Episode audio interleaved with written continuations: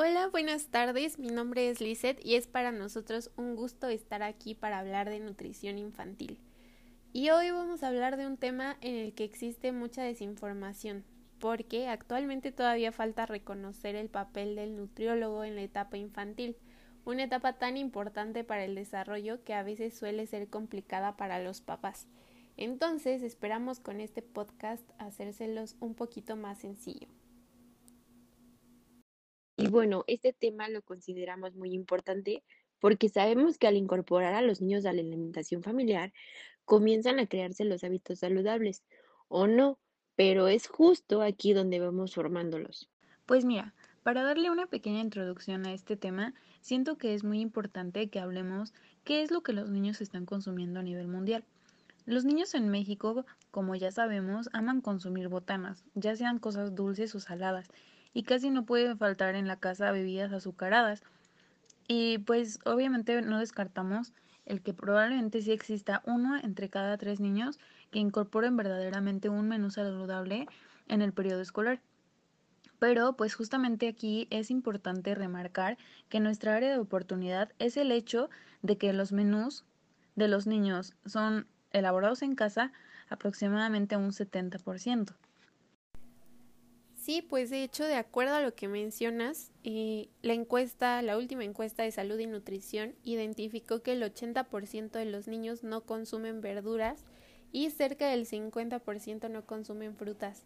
Entonces, la alimentación en etapa preescolar y escolar podría considerarse la más preocupante porque al final niños menores de 4 años consumen hasta el 85% de bebidas endulzadas. ¿Y qué hablar de los demás productos procesados? ¿No? Porque principalmente en esta etapa los niños están consumiendo alimentos no recomendables y tienen deficiencias enormes en el patrón saludable de alimentación. Por eso, este podcast lo dirigimos a tomar una oportunidad o esa oportunidad a mejorar nuestras decisiones de elección alimentaria, tanto por la salud de los niños en la actualidad como en llevar una calidad de vida saludable, no solamente ahora. Este puede ser el inicio del resto de su vida sobre cómo llevar una buena alimentación. Después de nuestra pequeña introducción, considero que sería muy relevante platicarles las bases para orientar una alimentación saludable en los niños desde edades tempranas. Para esto, vamos a dar un enfoque en la educación del paladar desde el colegio. Por ejemplo, mm, ¿qué me dicen del lunch que llevan los niños al colegio? ¿Este puede llegar a ser inconveniente para la alimentación de los niños? Yo creo que el principal problema al enviar el lunch es realmente desarrollar la idea, porque simplemente es complicado el hecho de que los padres tengan que realizar el lunch previo a ir al colegio. Y si los papás no tienen una planeación de los menús que van a enviar durante la semana a los niños, entonces es donde caemos en la mala decisión de mandar productos prácticos empaquetados y tampoco podemos decir que recurren a las mejores opciones. Digo quizás sí, pero no en todos los casos. Es común que estos productos resuelvan un poco la premura del momento. Obviamente, si eres consciente de la situación que estamos hablando, intentas acercarte a lo más saludable, pero también debemos tomar en cuenta que al momento no se tiene suficiente información orientada para guiar la nutrición desde el lugar que ocupan los papás. Por eso, qué importante es saber que debe contener un menú adecuado para los niños en esta edad de preescolar. El menú escolar representa alrededor del 30% de los nutrientes y calorías que el niño debe ingerir diariamente. Bueno, esto significa que proporcionalmente el menú escolar debe corresponder a los alimentos que necesitan los niños para llevar una buena nutrición alimentaria. Bueno, y en base a esto, para dar generalidades a los papás, que yo creo que muchas de estas ya conocen, lógicamente no debemos de olvidar la fruta como aquel complemento dulce que puede jugar también el papel de un postre, porque em, pues creo que es lo que más buscan los niños al final del el lunch. Igual que proporcionar una ración de verduras y dar a conocer a los niños como tal cuáles son los componentes de una dieta variada que deba de incorporar todos los nutrientes, porque muchas veces por la edad es complicado que los niños tengan aceptación hacia todos los alimentos. y debemos de procurar justo por eso incluir siempre pues una variedad, ya sea desde carnes magras, leguminosas y cereales que impacten de manera positiva sobre el rendimiento diario y su salud a lo largo de todo su desarrollo. El principal consejo yo creo aquí debería de ser una correcta elección de cada alimento desde el momento de la compra, porque si nosotros llenamos nuestra despensa con productos procesados que no son buenos para los niños, es al final lo que vamos a terminar escogiendo al momento de entrar en un dilema de qué mandar de lunch. Entonces, alejándonos un poco de los procesados y manteniendo una conexión buena entre cómo perciben los niños el llevar una alimentación saludable, creo que es el perfecto inicio del camino correcto para una buena alimentación. Oigan, y ahora que entramos en este tema, preguntan nuestros oyentes, ¿qué alimentos debemos incluir a la semana y a diario? Bueno, en primera instancia, como ya se mencionó, el menú no debe olvidar la variedad, insistiendo que todos los alimentos son necesarios, evitando o marcando un límite con los alimentos chatarra. Y bueno, en la etapa de kinder, la alimentación debe estar apoyada por la pirámide alimentaria para los niños. Así es, la base de la pirámide refleja los grupos de alimentos que los niños deberían de consumir con una mayor participación en su dieta diaria, como son los cereales, el arroz, el plátano, algún tipo de féculas, pastas, y posteriormente observamos en color azul las frutas, las verduras, como son la manzana, espinaca, jitomate, algunas hortalizas y los aceites vegetales. Posteriormente a estos podemos observar en color rosa las carnes, el huevo, el pescado, el pollo, la leche y pues algunos derivados lácteos. En el vértice de esta pirámide aparecen los alimentos que deben de ingerirse en una menor cantidad, ya que estos contienen bastantes calorías y muy pocas vitaminas y minerales que van a nutrir a nuestros pequeños, como lo son las mantequillas, embutidos, alimentos ricos en grasas y, por supuesto, los dulces. La importancia también de resaltar la necesidad de transformar un poco el concepto que tienen los niños con respecto a lo que beben, porque al final es guiarlos y estimularlos para que de alguna manera identifiquen el agua simple como una bebida que se toma a lo largo del día y que no exclusivamente tiene que ser después de un esfuerzo físico. Finalmente, pues es construir ese hábito e ir desplazando a los otros. Es un poco desaprender, porque creo que ya hay hábitos demasiado arraigados en edades pequeñitas y es justo lo que necesitamos corregir al respecto. Para pasar a nuestra selección de preguntas del día de hoy, nos parece importante resolver las más frecuentes que nos hicieron la dinámica de salud hacia el nutriólogo porque vemos que hay una gran inquietud acerca de la alimentación actividad física y el equilibrio de nutrientes durante el desarrollo. Como tema principal abordaremos las generalidades de la alimentación saludable para dar paso a sus principales inquietudes sobre las necesidades durante la etapa de kinder o preescolar y cómo podemos acercar a los niños a participar en su alimentación. Como padres, a veces puede resultar un poco conflictivo el poder pensar en la alimentación saludable para los pequeños, pero, mm, ¿cuál puede ser un consejo para orientar a los papás a conseguir que los niños mantengan una alimentación más saludable? Sin duda aquí como primer importante consejo es pensar en el conjunto del menú semanal y tomar en cuenta el papel también de las cenas y los desayunos previos al colegio y las colaciones. Mm, partir también de los alimentos en estado natural y cocinarlos en casa en vez de recurrir a productos ya elaborados.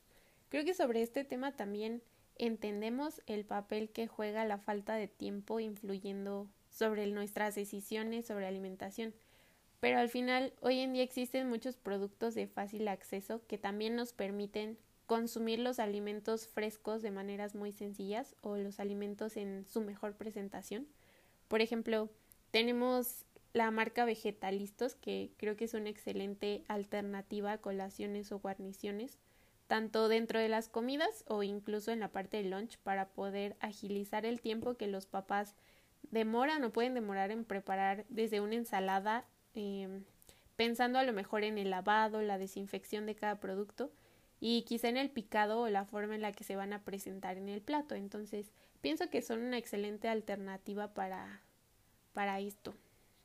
Incluir diariamente verduras en crudo presentando como ensaladas, utilizar semillas para complementar, frutas y si vamos a optar por una bebida saborizada, considerar infusiones o zumos frescos, obviamente tomando en cuenta que la hidratación debe provenir del agua simple y natural, pero pueden ser una alternativa a los refrescos y jugos industrializados.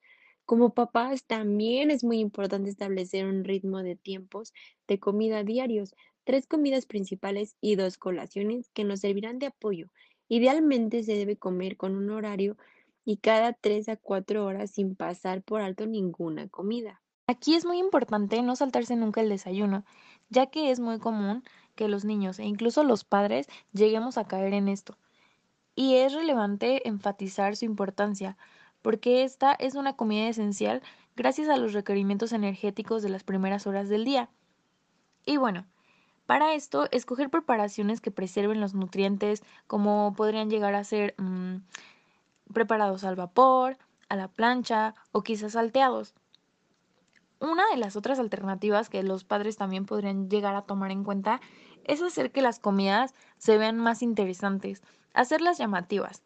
Los postres también pueden ser un punto valioso, pero pues es importante recordar que no deben de usarse como una recompensa para que el niño pueda comerse el plato principal.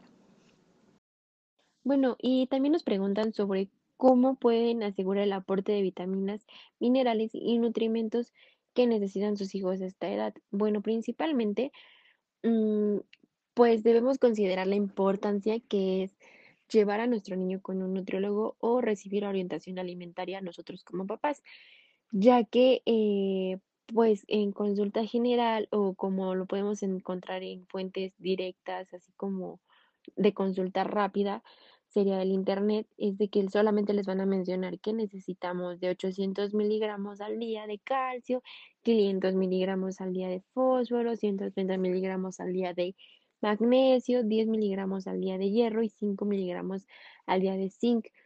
Pero esto debe ser valorado, o sea, no podemos suplementar nada más porque suponemos que no las están recibiendo durante las comidas, sino tenemos que primero hacer una evaluación de nuestro niño y también eh, tener en cuenta de qué es lo que está consumiendo para ver si a través de los alimentos también está adquiriendo estas vitaminas, estos minerales y bueno, en sí todo el complemento de nutrimentos y saber si realmente estos nutrientes están eh, en su cuerpo ejerciendo como se debe, es decir, que no tenga pues bajas sus defensas, que no sea propenso a tener diferentes enfermedades, entre ellos el más común que es el resfriado y pues todo esto sí debe ser valorado a través de un profesional de salud. Sí, totalmente de acuerdo. De hecho, ahora que hablamos de los postres y su punto valioso para los niños, me parecería muy importante que habláramos también sobre los snacks en general y los dulces dentro de las colaciones. Yo pienso, y no me dejarán mentir, que es muy frecuente escuchar o leer comentarios acerca de los efectos indeseables para la nutrición que ocasionan los alimentos calificados ya como chatarra.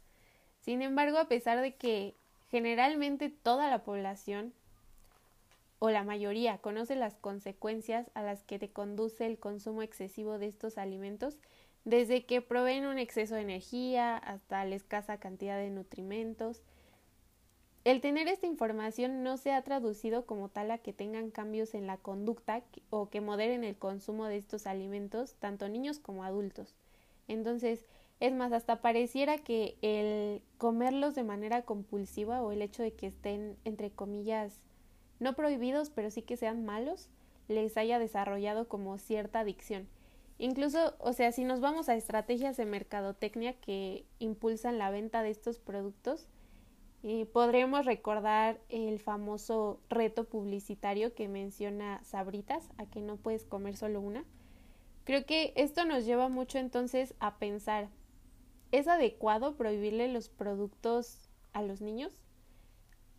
Aquí la respuesta es que no, porque al final, mientras tú generes una curiosidad en los niños al prohibirles algo, en algún momento los vas a llevar a probarlos. Tampoco vamos a decir que el consumo puede hacerse a libre demanda, pero pues es mejor dejar que los consuman de manera muy ocasional o quizá optar por sus versiones más naturales, pero no señalarle a nuestros niños que esto está prohibido, simplemente aprender en su alimentación a llevar un balance. Entonces, como excelentes opciones, ¿qué podrían sugerir ustedes? Una excelente opción que también podría llegar a usarse como colación pueden ser verduras en diferentes presentaciones, como ya sean crudas, en bastones, con limón, en rodajas, dependiendo de la facilidad de la masticación de los niños. Y pues para esto también, ¿quién los pueda vigilar durante la ingesta? Se puede incorporar también frutas acompañadas con yogur, tomando en cuenta que el yogur no tenga saborizantes preferentemente. Y pues obviamente preferir alimentos que sean más naturales. La fruta les da un toque dulce a los pequeños que pueden llegar a buscar en ese momento. Sí, claro, si nos vamos a el momento en el que a los niños se les antoja algo con un toque dulce, me parecen muy buenas opciones. Pero que ahí sí a lo mejor se les antojan unos doritos, unos chetos, rufles, churrumais o algún otro producto similar. A lo mejor aquí la idea podría ser sí optar por palomitas o algo que les ayude a saciar un poco ese antojo, pero no nos vamos a ir a las bolsas comerciales de microondas que lo pones unos minutos y luego vas y pides una pizza por teléfono. Al final de cuentas, creo que sí las palomitas son una idea perfecta de sustituir el alimento chatarra, pero si sabemos que prepararlas en casa hace la diferencia. Entonces, no estamos clasificando como tal a ningún alimento con un potencial efecto nocivo. Creo que aquí es conveniente recordar que al final, para integrar una dieta normal, es necesario seleccionar los alimentos que convencionalmente sean buenos para integrar desde cereales, leguminosas. Es el conjunto al final de todo en la dieta diaria. Entonces, muy pocas veces los alimentos consumidos son como tal el preámbulo para excederse en energía y llevarte a la obesidad o al sobrepeso. Es el conjunto de todo y aquí hablamos también desde los alimentos de baja densidad energética, la actividad física que realizan los niños, el tiempo que pasan en las horas desde que encienden la televisión hasta que, no sé, se pasan ahora los videojuegos. Entonces son cosas en términos generales, pero saber que tienen porcentajes significantes al final para valorar si tus necesidades de energía están siendo de más o de menos. Ayudar, eh, mezclar o añadir ingredientes, machacar alimentos suaves como papa, camote, eh, exprimir naranjas y otras frutas. También hay que preguntar constantemente a los niños cómo se llaman los alimentos que están utilizando para preparar las comidas y pedirle que nos ayude a contarlos. Es una manera muy buena de aprender. Si los niños ya tienen eh, cuatro años, pueden ayudarnos a colocar los platos ligeros en la mesa, a pelar alimentos como el plátano o un huevo cocido, ayudar a amasar mezclas o preparar alimentos fáciles como sándwiches, siempre con ayuda de nuestra y pues nuestra parte de herramientas aptas para su edad, o sea, no sé, ya sean cuchillos, tenedores y todo eso mm, que sea apto para su edad, pero pues eso, pues de preferencia hacerlo nosotros como adultos, solamente provocar o incitar eh, como el interés de nuestro niño en poder preparar un poco la comida y puede ser como un sándwich, que es lo principal que ellos pueden comenzar a ayudarnos. Bueno, pues ya que tocamos todos los temas, podemos mencionar puntos generales que quizá llegamos a olvidar por ahí. bueno, quizá podría ser algo muy relevante que animemos a los niños a probar nuevos alimentos y no dejar de ofrecerles aquellos que rechazan por primera vez. Simplemente cambiar la manera en la que los presentamos o los preparamos por un alimento nuevo que necesita exponerse de 10 a 15 veces para conocerlo y saber si el pequeño lo va a aceptar o no. Otra de las opciones puede ser que pues realmente no hay alimentos buenos ni malos, sino porciones adecuadas e inadecuadas. También hay que tener en cuenta no saturar a los pequeños y darle las porciones que realmente van adecuadas a su edad. También los niños necesitan un guía durante la comida, no un vigilante. Entonces, es importante que tú dejes que el niño consuma lo que tiene que consumir, no darle porciones excesivas. Me encantó. Al final creo que me parece un excelente cierre porque justo como mencionas, la idea de hablar de nutrición es saber que al final tanto como padres como nutriólogos somos la guía de los pequeños. Obviamente nosotros la guía de los padres, pero al final ellos son los que hacen el trabajo rudo en casa. Y también saber identificar la tendencia ahora de los papás de subestimar el peso corporal en los niños que tienen sobrepeso u obesidad o por el contrario, generarles la asociación a la preocupación por el peso con la presión por comer, con el estado nutricional general del niño. La alimentación al final no es eso, no es restricción, no es utilizarla para controlar emociones, tiene fines instrumentales, educativos y que te van a servir a lo largo de la vida. Justo por eso no serían prácticas efectivas, porque interferimos ahí en la capacidad de autorregulación del niño. Entonces, fomentar a las prácticas positivas que incluyan de nuestra parte como nutriólogos el monitoreo, el modelado también de los patrones alimentarios saludables y crear ambientes no obesogénicos, pero nosotros al final lo transmitimos a los papás y los papás son los que hacen la magia. Yo creo que todo esto igual lo dejaríamos para un siguiente podcast pero con ello creo que abarcamos todo, concluimos bien, no sé qué les parece a ustedes. Fue una empapadita de lo más general. Eh, bueno, tratamos de englobar cada una de sus preguntas eh, con nuestros conocimientos, completas respuestas. También de cualquier manera seguimos al pendiente de sus inquietudes para poderlas resolver en el siguiente podcast y pues con esto hemos llegado al cierre de nuestro día de hoy. Nos dio mucho gusto que nos acompañaran. Hasta la próxima.